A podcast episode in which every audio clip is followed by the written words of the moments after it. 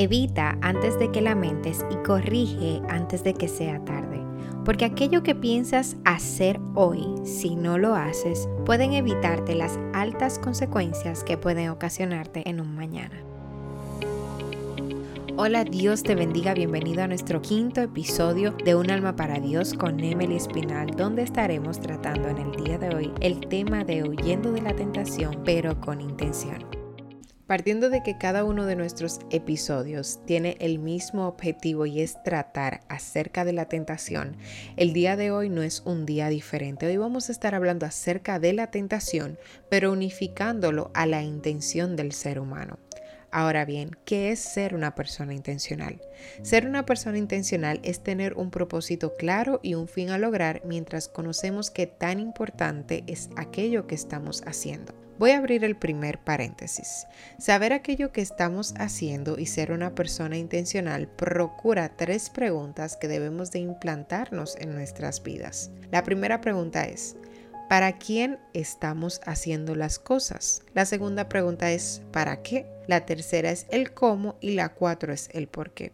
Quizás ahora mismo te estés cuestionando o estés pensando, ¿Cómo es que vamos a relacionar la intención con la tentación si hay veces que hay cosas que realmente no queremos hacer pero al final terminamos haciéndola? Cada cosa que nosotros hacemos, decimos, miramos, tiene una intención, tiene que ver con lo que estás alimentando, tiene que ver con las cosas que tú deseas, tiene que ver con tu interior. Porque antes de nosotros o de que de nosotros salga algo, es porque primero ese algo ya fue alimentado para poder salir. Hay ciertas cosas que nuestros corazones acogen, que nutren a nuestros pensamientos y que nos conllevan a tomar ciertas decisiones, aunque sea de una manera inconsciente, pero por ende nosotros caemos en diversas tentaciones. Quiero iniciar con el primer ejemplo clave y este ejemplo vamos a imaginarnos por unos minutitos un borracho que el Señor decide sacar del alcoholismo.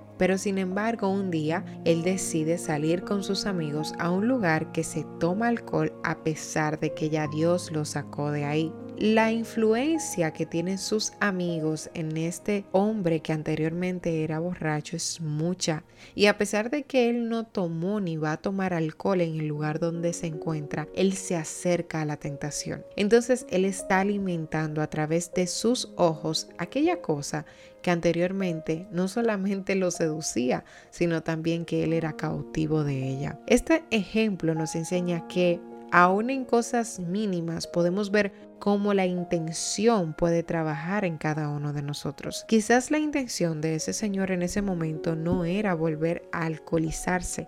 Sin embargo, quizás la presión de grupo, quizás aquello que le parece atractivo, quizás aquello que ya él conoce, que un tiempo tomaba, pero que en este tiempo el Señor decidió apartarlo de él, es aquello que quiere mantenerlo cautivo para no permitir que lo que Dios tiene con esa persona pueda cumplirse. Quizás la intención de sus amigos no era que él se alcoholizara ni que tomara alcohol, simplemente un momento para poder compartir.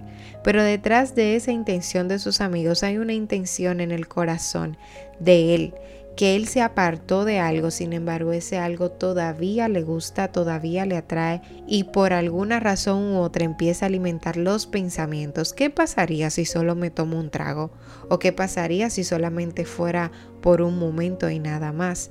Empiezan esos deseos y empiezan esos pensamientos a maquinar y querer controlar lo que está pasando y puede ser probablemente que esa persona pierda el control sobre lo que ya él decidió poner dominio propio y establecer el orden de Dios para su vida simplemente por un deseo o por una tentación que se le presente en el momento. Esta situación o este ejemplo nos lleva a analizar, como anteriormente les mencioné, el por qué, el para qué, el para quién y el cómo hago las cosas. En primer lugar, quiero detonar el por quién nosotros hacemos lo que hacemos. La Biblia dice y establece que todas las cosas que hagamos, la hagamos como para el Señor y no como para los hombres. O sea, que cada cosa que nosotros nos determinemos hacer, tiene que ver con Dios y no con las personas que nos rodean, aunque estén ahí, No debemos de actuar por influencia, ni tampoco debemos de actuar por reconocimiento, ni tampoco para encajar, ni siquiera caer en cosas por el simple hecho de que está de moda. Todo tiene que ver con Dios y esa es la razón por el quien debemos hacer las cosas. Ahora bien, otra de las preguntas es el para qué haces las cosas. ¿Cuál es la intención? Y aquí es donde resalta la intención versus la tentación, poniéndolo en un conjunto y es cómo van ambas de la mano. El hecho de para qué haces las cosas. ¿Cuál es la finalidad de tu caer en la tentación? ¿De qué te estás alimentando? ¿Qué estás viendo? ¿Qué estás escuchando? ¿Cómo lo estás manejando? ¿Con quiénes están hablando? Todo eso son cosas que influencian y que trabajan lo que es tu interior, que reproduce lo que hay en tu exterior. Si no aprendes a identificar las personas con las que estás hablando, los temas que estás tratando, las cosas que estás viendo y aún aquellas cosas que estás escuchando, entonces no vas a poder entender por qué caes en aquellas cosas que tú quieres salir. Debemos de pedirle al Señor que ponga un filtro en cada uno de nosotros y en cada uno de nuestros sentidos para que seamos santificados a través de su poder, de su gracia y que nosotros podamos comprender lo delicado que es las cosas que le damos acceso a nuestras vidas. Otra de las preguntas tiene que ver el para qué haces las cosas, cuál es la finalidad de cada cosa que tú haces, cuál es la finalidad de tu pensar, cuál es la finalidad de tu hacer, cuál es la finalidad con la cual tú hablas, te comunicas, cuál es la finalidad de las personas con las cuales te junta, cuál es la finalidad de la música que estás escuchando, para qué.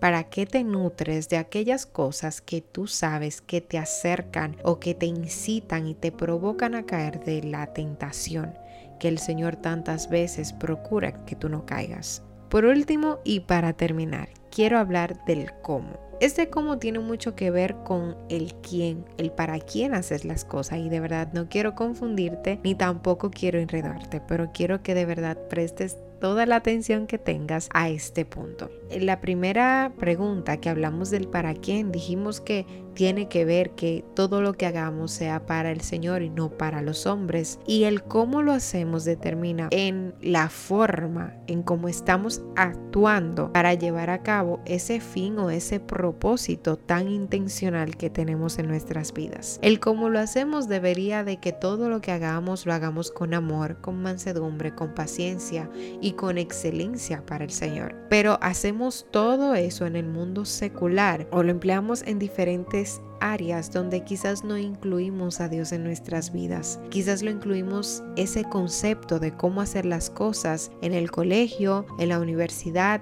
en el trabajo, en muchas otras áreas, pero se nos olvida que aún en medio de la tentación, y la forma en que debemos de combatirla, debemos de hacerla de una manera en que nosotros huyamos de ella y que en vez de nosotros mantenernos cautivos o esclavos de aquellas cosas que nos seducen, nosotros ejerzcamos el dominio propio que Dios ya nos entregó para que nosotros podamos ejercer con excelencia eso que ya Dios nos ha dado hemos llegado al final de este episodio y también al final de esta serie acerca de las tentaciones. Sin embargo, para el próximo viernes no te puedes perder acerca de cómo cerrar ciclos y reconocer algunas áreas de nuestras vidas que necesitan ser transformadas.